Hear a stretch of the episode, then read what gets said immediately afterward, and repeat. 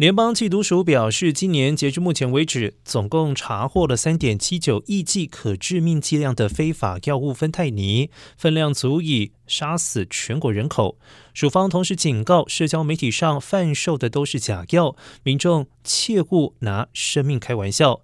署长米尔甘形容，考虑到全美只有三点三亿人口，而上述的分量足以用毒来杀死每一个人。而当局目前首要的目标是打击西纳罗亚以及哈里斯科新生代这两个墨西哥的贩毒集团，都是运毒到美国来的主要元凶。